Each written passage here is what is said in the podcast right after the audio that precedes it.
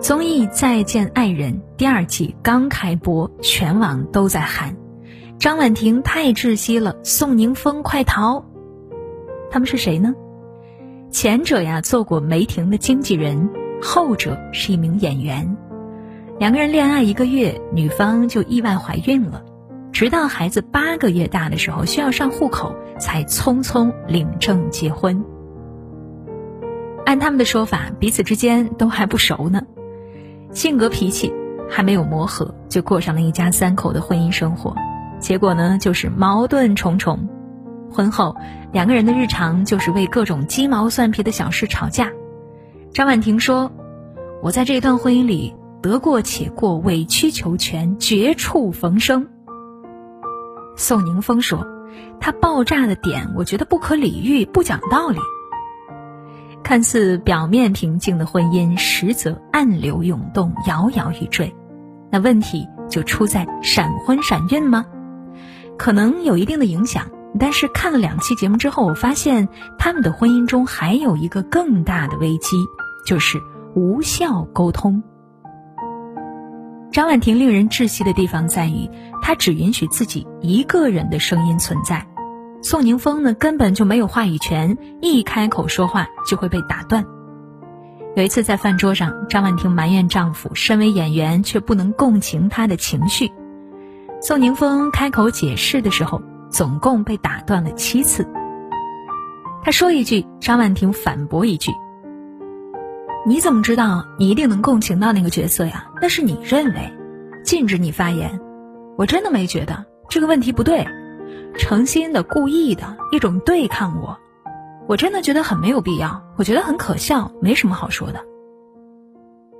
就这样，旁边的女嘉宾不得不拉住他，让他冷静。有男嘉宾呢，帮忙说了几句话，也成了张婉婷炮轰的对象。镜头前的宋宁峰永远都是欲言又止，哪怕宋宁峰有机会开口，他们之间的沟通也是无效的。张婉婷不是人身攻击，就是质疑动机过度发散，这三点恰好是无效沟通的特征。关于两个人的结合，他认为宋宁峰命好才娶了他这么好的老婆，不像自己找了一个拖油瓶。宋宁峰谈演员对角色的共情，他表示对方还没功成名就呢。宋宁峰没有阻止他情绪爆发，他表示对方是没长心、没长记性。不仅如此，他还时常评价宋宁峰肤浅、蠢。明明是正常的沟通，张婉婷总能精准的伤害对方的自尊心。谈话中，宋宁峰想解除误会，也被质疑动机：“你就是不爱我，诚心想和我作对。”宋宁峰有一次扮演一个哑巴。为了找到状态，在家没怎么说话，张婉婷却觉得他是故意的，想要对抗自己。在对话中，他从来不倾听对方，只想着如何去反驳，并且他还时常过度发散，模糊重点。有一次，借着写信的机会，宋宁峰讲出了自己一直以来的心声，他言语真挚，感谢妻子为家庭的付出，对自己的陪伴，同时呢，也表达了自己的需求。比如希望妻子不要打击他的自尊心，不要以经纪人的角度纠正他。结果张婉婷只听到抱怨，她极度不满地说：“你凭什么这么写我呀？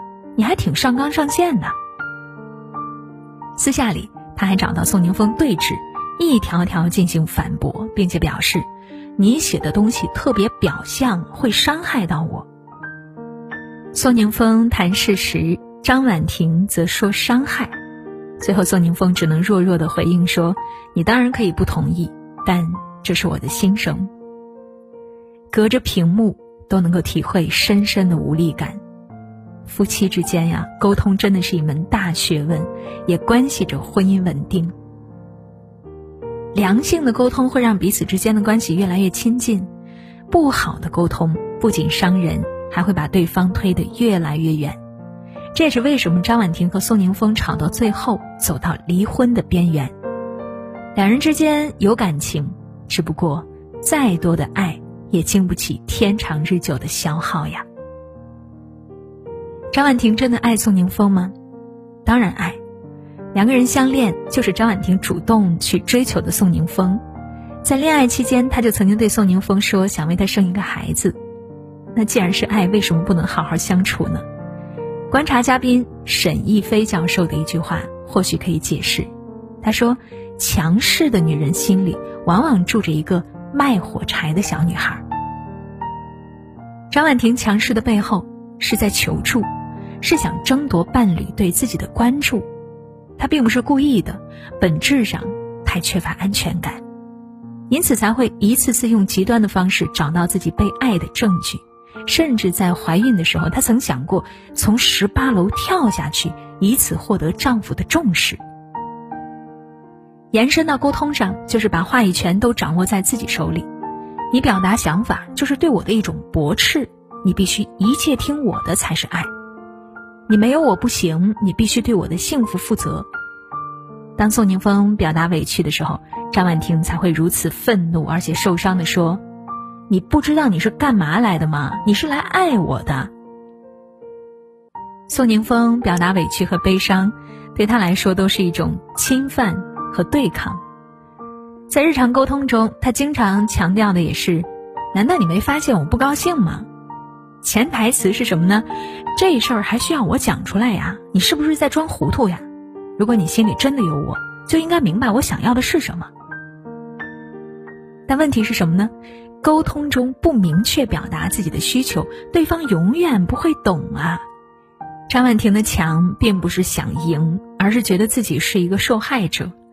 她在节目当中强调自己和认识一个月的男人结婚是多么的勇敢，而且对方大她十岁，还有过一段婚姻，自己在婚姻里都做到这个程度了，对方就应该对我百依百顺，哪怕是我身上有问题，也是你造成的。但是。正如易立竞说的，他说：“我觉得他没有安全感，但是他的反应已经超越了所有人能够理解他或者共情他的东西。他用沟通中的强势来掩饰内心强烈被需要的虚弱，最终的结果是，他因为伴侣没有满足自己的需求，觉得委屈受伤；伴侣因为他的控制，在这段关系中备受折磨。”沟通不是一方服从另一方，被爱也不是通过控制去获得。或许只有意识到这一点，张婉婷和宋宁峰才能达成良性沟通吧。否则，所有的沟通都会沦为争吵，久而久之，再见爱人终会变成爱人再见。夫妻之间到底要怎么沟通才有效呢？网上呀，曾经有人总结出沟通的真谛。百分之七十是情绪，百分之三十是内容，百分之八十是倾听，百分之二十是表达，百分之九十是尊重，百分之十是方法。表达内容的同时，抚慰对方的情绪同样很重要。宋宁峰啊，其实做的很不错了。当张婉婷在饭桌上情绪失控之后，他一直在积极的沟通，哪怕吵架了。他也会主动给张婉婷盖毯子、递热水，关心她的情绪。只不过，倾听、尊重这两点在张婉婷身上是缺失的。沟通是一种双向互动的过程，一定要给对方表达的空间，学会倾听和尊重，沟通才有来有往，矛盾和心结才能解开。同时呢，要就事论事。不要上升到人身攻击，更不要随意说一些狠话重话，伤人的话说出口就再也收不回去了。那些长久的婚姻都离不开良性的沟通。张晋就曾经分享过婚姻保鲜的秘籍：沟通、尊重和包容。他在采访中讲过一个故事：有一次录节目，蔡少芬呢想让他亲一下，他说了一句。都老夫老妻了，还亲什么呀？等下了节目，蔡少芬就直接告诉他不要那么说，他会很伤心的。听到蔡少芬真正的想法，他之后再也不避讳当众表达对妻子的爱。好的夫妻有沟通，懂倾听，会包容。沟通不是辩论，不需要分出个输赢，最终的目的啊是让关系更亲近。很赞同奇葩说辩手黄执中的观点。